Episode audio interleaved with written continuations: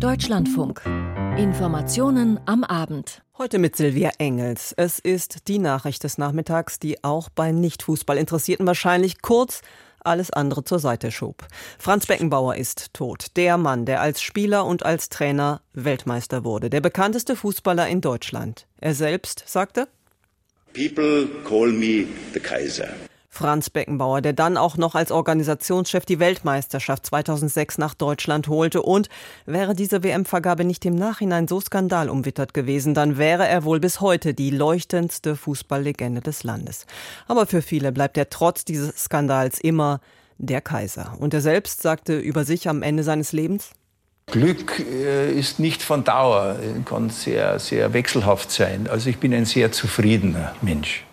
Nun ist Franz Beckenbauer im Alter von 78 Jahren gestorben. Wir würdigen ihn ausführlich am Ende der Sendung. Zuvor aber erstmal mehr zu den bundesweiten Bauernprotesten. Dann nach Berlin, wo Sarah Wagenknecht heute ein Manifest ihrer neu gegründeten Partei vorstellte. Außerdem mehr zum Besuch von Bundesaußenministerin Baerbock im Westjordanland und ganz frisch die französische Premierministerin Born ist zurückgetreten. Mit zahlreichen Demonstrationen und Straßenblockaden haben Landwirte in ganz Deutschland heute ihre sogenannte Aktionswoche eröffnet. Es ging gegen die Kürzungen der Subventionen in der Landwirtschaft. Doch eigentlich steckt dahinter eine seit Jahren aufgestaute Wut gegen eine aus ihrer Sicht verfehlte Landwirtschaftspolitik. Eindrücke aus Baden-Württemberg von Thomas Wagner. Zu viel ist, das was ist, Aufgeheizte Stimmung auf dem Marienplatz mitten im Zentrum der oberschwäbischen Stadt Ravensburg. Zu viel ist zu viel, das Fass ist voll. Gut 2000 Landwirtinnen und Landwirte, die teilweise mit ihren Traktoren zur Kundgebung gerollt waren, stimmen ein in den großen Chor der Protestierenden. Es ist sehr wichtig, dass die unsere landwirtschaftlichen Betriebe wieder eine Zukunft haben. Momentan ist es so, wir haben alle keine Betriebsnachfolger. Es ist keiner von unseren Söhnen mehr bereit, den Betrieb zu übernehmen, weil es keine Zukunft auf den Betrieben gibt. Und diese Zukunft muss geklärt werden. Bauern, die immer noch um ihre Zukunft fürchten, obwohl die Bundesregierung vergangene Woche die angekündigte Kfz-Steuer für Mähdrescher und Traktoren wieder zurückgenommen hatte. Die Rückführung der Agrardieselsubvention soll nun nicht mehr wie ursprünglich geplant zeitnah, sondern in mehreren Phasen bis Ende 2026 kommen. Das ist nämlich bloß ein Mittel, dass die uns ruhig stellen kurzzeitig und das möchte man jeder, weil einfach der Mittelstand wird komplett ausgehebelt. Sagt Landwirt Max Häusler aus der kleinen Gemeinde Horgenzell. Jedes Jahr wird immer neue Verordnungen gemacht. Wenn man Gülle ausbringt oder mineralischer Dünger oder wenn man auch Pflanzenschutzmittel ausbringt, der Herr Özdemir sagt dazu Pestizide. Ja, das muss man alles mittlerweile erst aufschreiben. Das ist viel. Also ich würde das zusammenfassen unter der Wirtschaftlichkeit der Betriebe durch viele Maßnahmen, wo wir haben. Das fängt beim Mindestlohn an, das ist die Verfügbarkeit der Pflanzenschutzmittel, das sind natürlich die hohe äh, Preissteigerungen bei Energie und bei Sozialkosten. Bekräftigt Dieter Meinberger, Vorsitzender des Kreisbauernverbandes Tettnang im Bodenseekreis. Die nach seiner Meinung nach ungerechtfertigten Belastungen gehen demnach längst deutlich über die Problematik der Kfz-Steuerbefreiung und des Agrardieselprivilegs hinaus. Allerdings nicht alle waren heute begeistert über die Proteste der Bauern.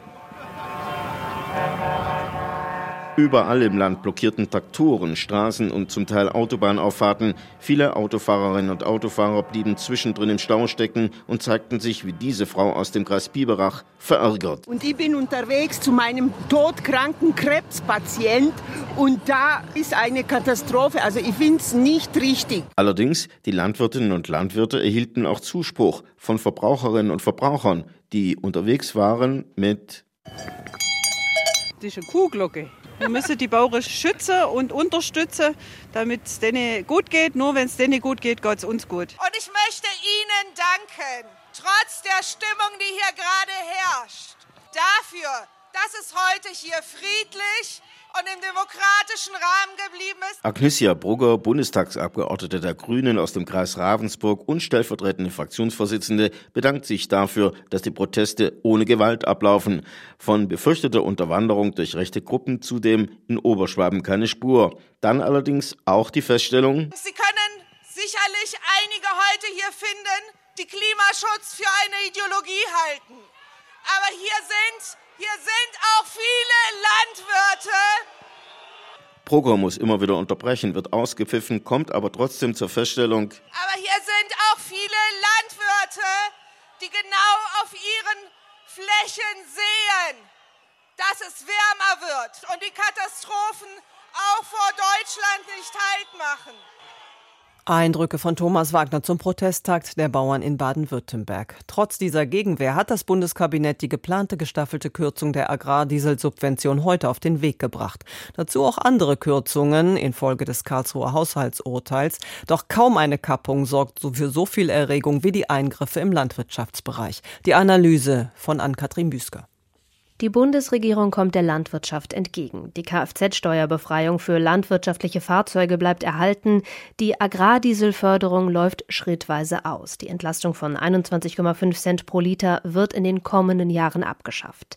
Aus sich selbst heraus ist die Landwirtschaft nicht tragfähig zu finanzieren. Das unterstrich Wirtschaftsminister Robert Habeck in einem heute veröffentlichten Videostatement. Es gibt gute, es gibt schlechte Jahre, aber vor allem gibt es ein strukturelles Problem.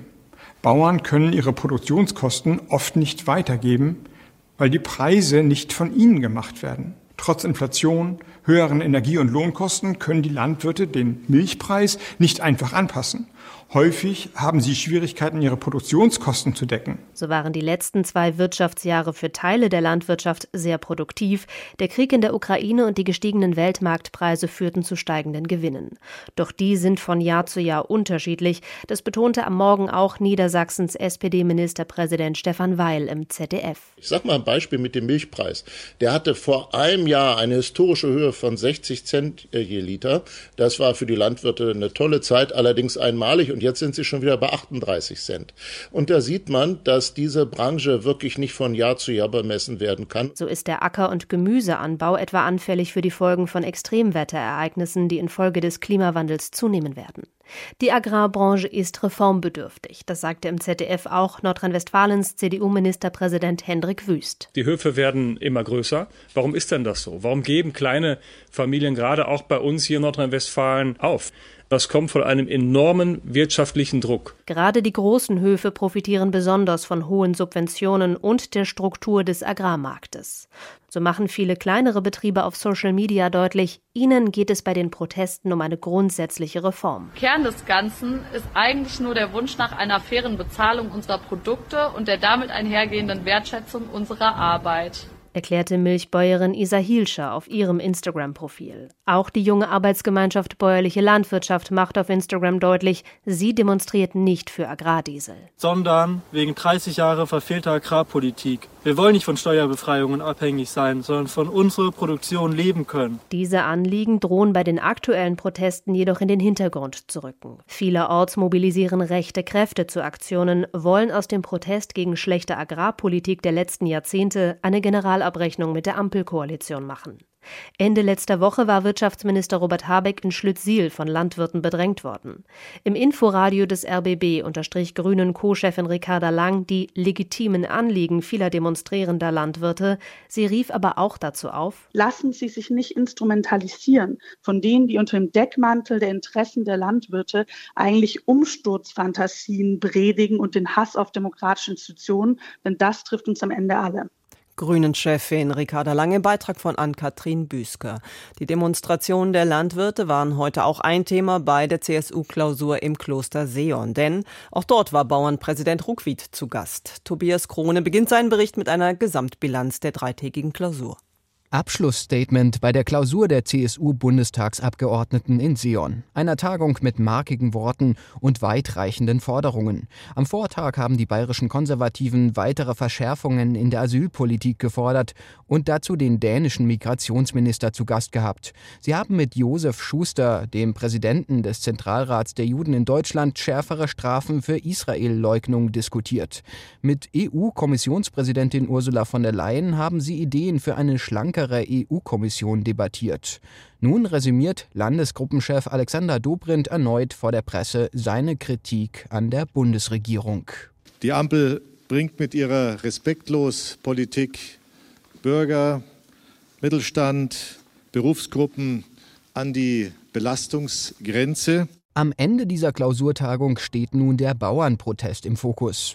An dessen Seite stellt sich die CSU demonstrativ. Die Bauern haben unsere volle Unterstützung, weil die Ampel die Produktionsfähigkeit, die Überlebensfähigkeit der Landwirtschaft gefährdet. Bauernverbandspräsident Joachim Ruckwied, zu Gast in Sion, bekräftigt am Vormittag das Anliegen seines Berufsstandes. Aus Berlin können wir das eher so im Moment bezeichnen. Hier versucht man ein Abwicklungsszenario äh, auf den Weg zu bringen, das absolut inakzeptabel ist. Und die Bauern seien mit ihrer Unzufriedenheit nicht alleine, so der Präsident des Bauernverbandes. Die Solidarität in der Bevölkerung und bei anderen Berufsgruppen sei groß. Deshalb an der Stelle nochmal herzliche Bitte um Verständnis. Es geht um mehr. Es geht natürlich um die Zukunft unserer Bauernfamilien, aber es geht am Ende auch um die Zukunft unseres Landes. Bauernverbandspräsident Ruckwied distanziert sich von rechten Symbolen, die auf manchen Protestaktionen gezeigt werden,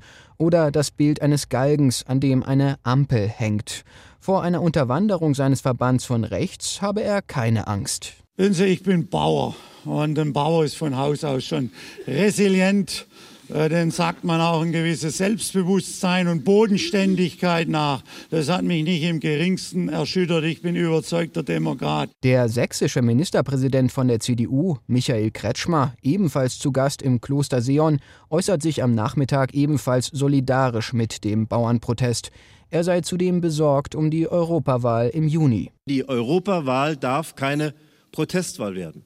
Wir sind genau auf dem Weg dahin, dass diese wichtige Europawahl, die so viel entscheidet für Sicherheit, für Wohlstand, für uns alle hier in unserem Land, dass die zu einer Protestwahl verkommt. Nun müsse sich die Bundesregierung mit den Bauern zusammensetzen und eine Lösung finden, auch um Radikalisierungstendenzen entgegenzuwirken.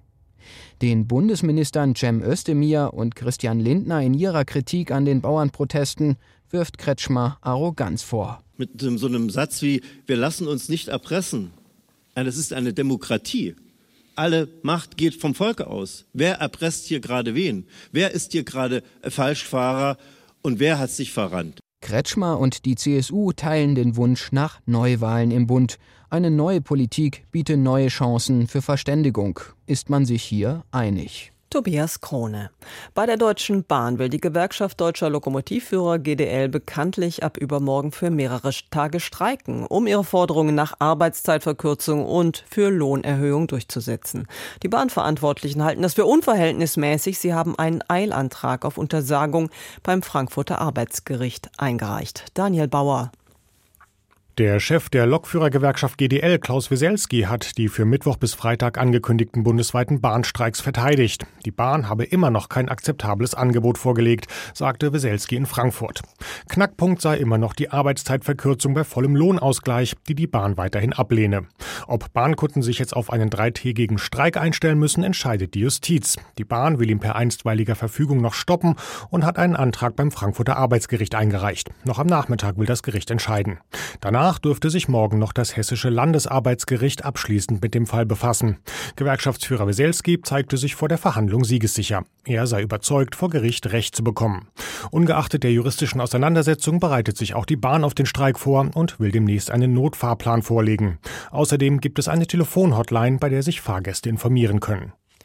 Erst kam der Verein, nun die Parteigründung. Die ehemalige linken Politikerin Sarah Wagenknecht hat am Mittag bekannt gegeben, dass das nach ihr benannte Bündnis Sarah Wagenknecht nun eine Partei ist. Bei der Vorstellung der Parteilinien heute betonte Wagenknecht, im Zentrum stehe eine solidarische Sozial- und Wirtschaftspolitik. Viel genauer wurde es nicht, hat Johannes Kuhn beobachtet. Bündnis Sarah Wagenknecht, Vernunft und Gerechtigkeit. So lautet der offizielle Parteititel. Hinter dem Kürzel BSW versammeln sich zur Gründung 44 Mitglieder. In den kommenden Tagen sollen es mehr als 400 werden. Handverlesen allerdings. Es gebe viel Interesse, man werde aber auch ganz genau prüfen, wer sich der Partei anschließen wolle, so Namensgeberin Sarah Wagenknecht. Wir müssen natürlich aufpassen, dass wir nicht in die Falle tappen, in die junge, neue Parteien oft tappen, dass sie eben Menschen auch aufnehmen, manchmal die auch schon durch fünf Parteien durchgezogen sind. Und wir müssen natürlich aufpassen, völlig klar, dass wir nicht Menschen einsammeln, die eine ganz andere Richtung wollen, als wir sie jetzt in unseren Gründungsdokumenten vorgegeben haben. Wagenknecht wird die Partei gemeinsam mit der ehemaligen linken Co-Fraktionschefin Amira Mohamed Ali führen. Inhaltlich übt das BSW vor allem Kritik an der Ampelregierung und den etablierten Parteien generell. und orientiert sich ansonsten an dem fünfseitigen Papier, das man bereits zur Vereinsgründung im Oktober vorgelegt hatte. In vielen Fragen blieb man deshalb heute unkonkret. Wagenknecht stellt ein ausführliches Parteiprogramm zur Bundestagswahl 2025 in Aussicht. Wir werden dafür Expertenräte gründen und auch externen Sachverstand einbeziehen. Denn anders als andere Parteien wollen wir tatsächlich die Programmatik gemeinsam mit denen entwickeln, die von den Problemen im Land in ihrem Alltag betroffen sind. In der Migrationspolitik hat die Partei ein konservatives Profil. Man fordert, die illegale Einwanderung zu senken und Asylverfahren an die Außengrenzen zu verlegen. In der Klimapolitik kritisiert Wagenknecht das geplante Verbrenner aus und den Fokus auf Wärmepumpen. Stärker nach Linkspartei klingen Forderungen wie die nach höheren Steuern für Reiche und Konzerne sowie nach einem Investitionsprogramm für Gesundheit, Bildung und Infrastruktur. Wobei Wagenknecht das Label links explizit ablehnt. Für viele Menschen ist links ja heutzutage mit ganz anderen Debatten besetzt. Da geht es um Genderfragen, da geht es um Lifestyle-Fragen und davon fühlen sie sich nicht mehr vertreten. Und deswegen werden wir diese Labels nicht für uns äh, benutzen. 1,4 Millionen Euro Spenden hat der Wagenknecht-Verein gesammelt. Das Geld wird nun auf die Partei übergehen. Organisatorisch sollen zunächst der Strukturaufbau und die Europawahl sowie die drei Landtagswahlen in Ostdeutschland im Mittelpunkt stehen. Spitzenkandidat für die Europawahl soll der ehemalige Europa- und Bundestagsabgeordnete Fabio De Masi werden. Der Hamburger Finanzexperte hatte sich eigentlich bereits aus der Politik zurückgezogen. Bis kürzlich habe ich mich heftig gegen ein neues politisches Mandat gesträubt. Es gab aber mehrere Schuldige für meinen Sinneswandel. Erstens die Ampelkoalition, die mit ihrer desaströsen Politik die Erntehelfer der AfD in diesem Land sind. Zweitens die Beharrlichkeit von Sarah Wagenknecht, Christian Leier und vielen Menschen. Und drittens spannende Mitstreiter. Einer dieser Mitstreiter ist Thomas Geisel, ehemaliger SPD-Oberbürgermeister von Düsseldorf, der als zweiter Spitzenkandidat für Europa ins Rennen gehen soll.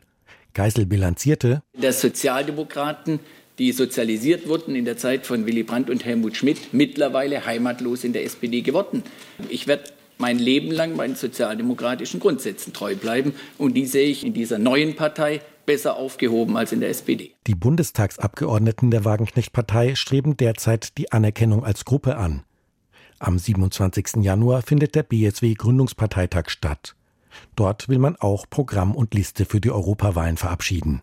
Johannes Kuhn und dazu auch mehr in unserem Podcast Der Tag, der seit 17 Uhr online steht. Wir gehen ins Ausland. Im Libanon wurde offenbar heute ein Hisbollah-Führer gezielt getötet. Das könnte die Situation dort erneut zuspitzen. Daneben gehen im Gazastreifen die Kämpfe zwischen israelischen Soldaten und Hamas-Kämpfern weiter. Gründe genug also dafür, dass die internationale Diplomatie sich redlich bemüht, die Lage zu deeskalieren. Gestern ist Bundesaußenministerin Baerbock nach Israel gereist. Heute war sie im Westjordanland. Mein Kollege Frank Kapellan begleitet sie. Es könnte ein friedliches Bild sein. Annalena Baerbock setzt die Sonnenbrille auf. Es ist warm. Sie blickt hinüber auf einen kargen Hügel, umgeben von Olivenhainen. Radikale jüdische Siedler leben hier, mitten im palästinensischen Westjordanland.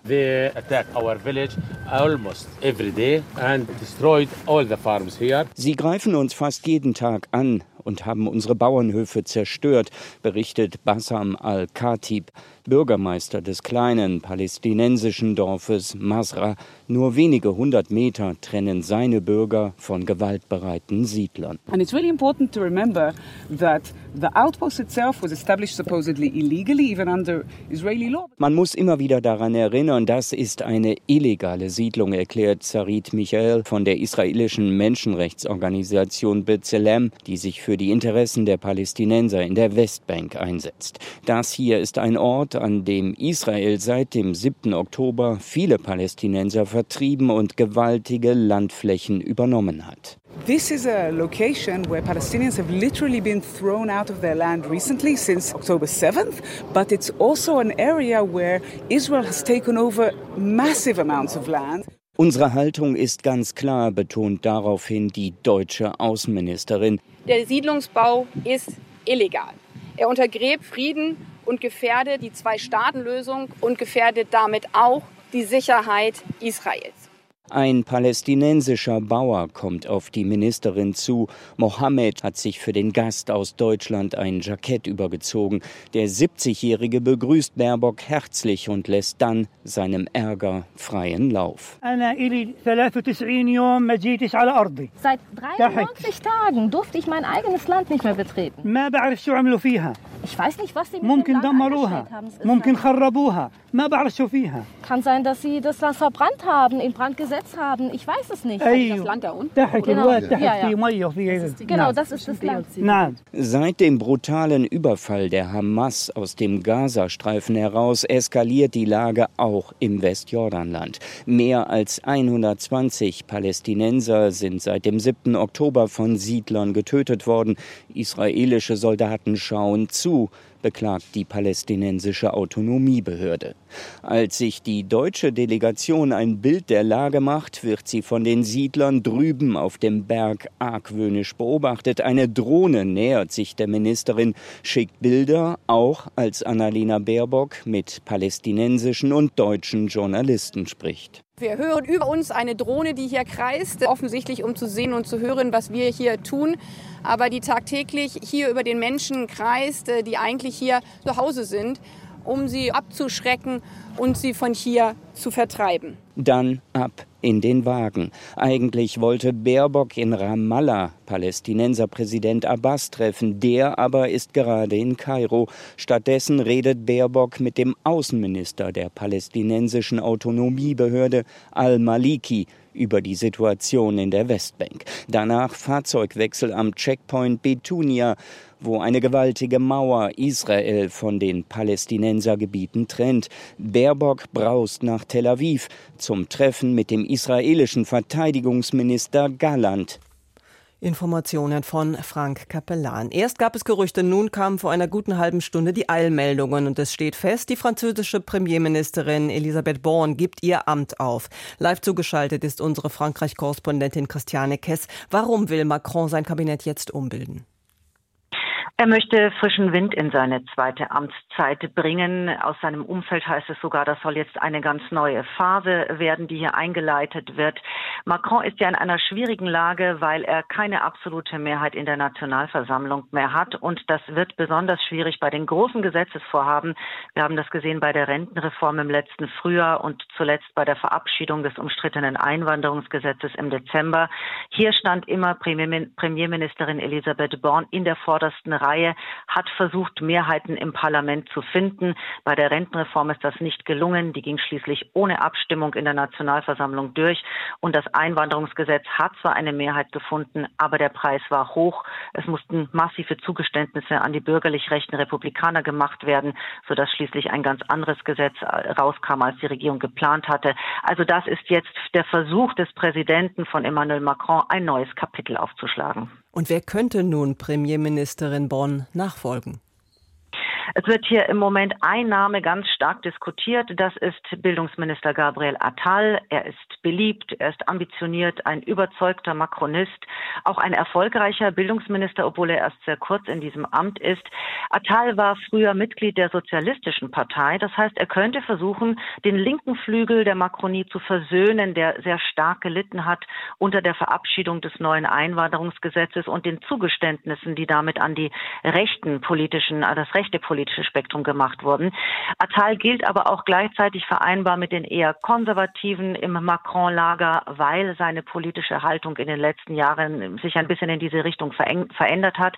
Attal ist sehr jung, 34 Jahre erst. Seine politische Karriere ist mit Macron verknüpft und er ist bis heute auch ein Vertrauter von Macron und man traut ihm zu, den Wahlkampf zu den Europawahlen, in diesem Wahlkampf äh, am besten den politischen Gegnern Kontra geben zu können, vor allem dem extrem rechten Rassemblement Rassemblement National. Aber ob er es wirklich wird, müssen wir abwarten.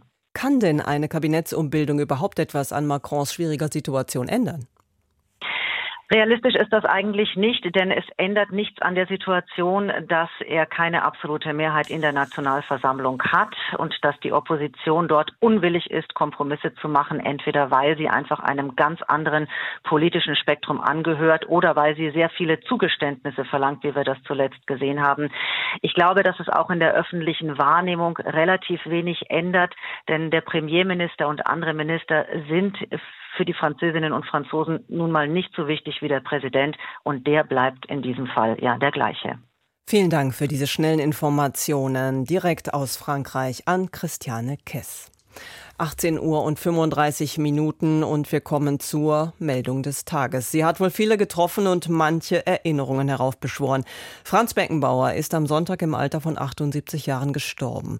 Der bekannteste Fußballer Deutschlands, eine Legende, Weltmeister als Spieler und als Trainer, doch auch eine Person, deren Glanz nicht ganz unbefleckt blieb aufgrund des skandalumwitterten äh, Vergabe der Fußball-WM 2006. Bernhard Krieg aus unserer Sportredaktion ist nun live bei mir im Studio. Schauen wir zunächst auf den Glanz Beckenbauers, auf das Sportliche. Ist mit Franz Beckenbauer einer der größten Sportler aller Zeiten gestorben? Ja, zweifellos. Beckenbauer war ein Weltstar des Sports, einer der berühmtesten Fußballer aller Zeiten. Er hat im Fußball einfach alles erreicht und das mit einer spielerischen Leichtigkeit.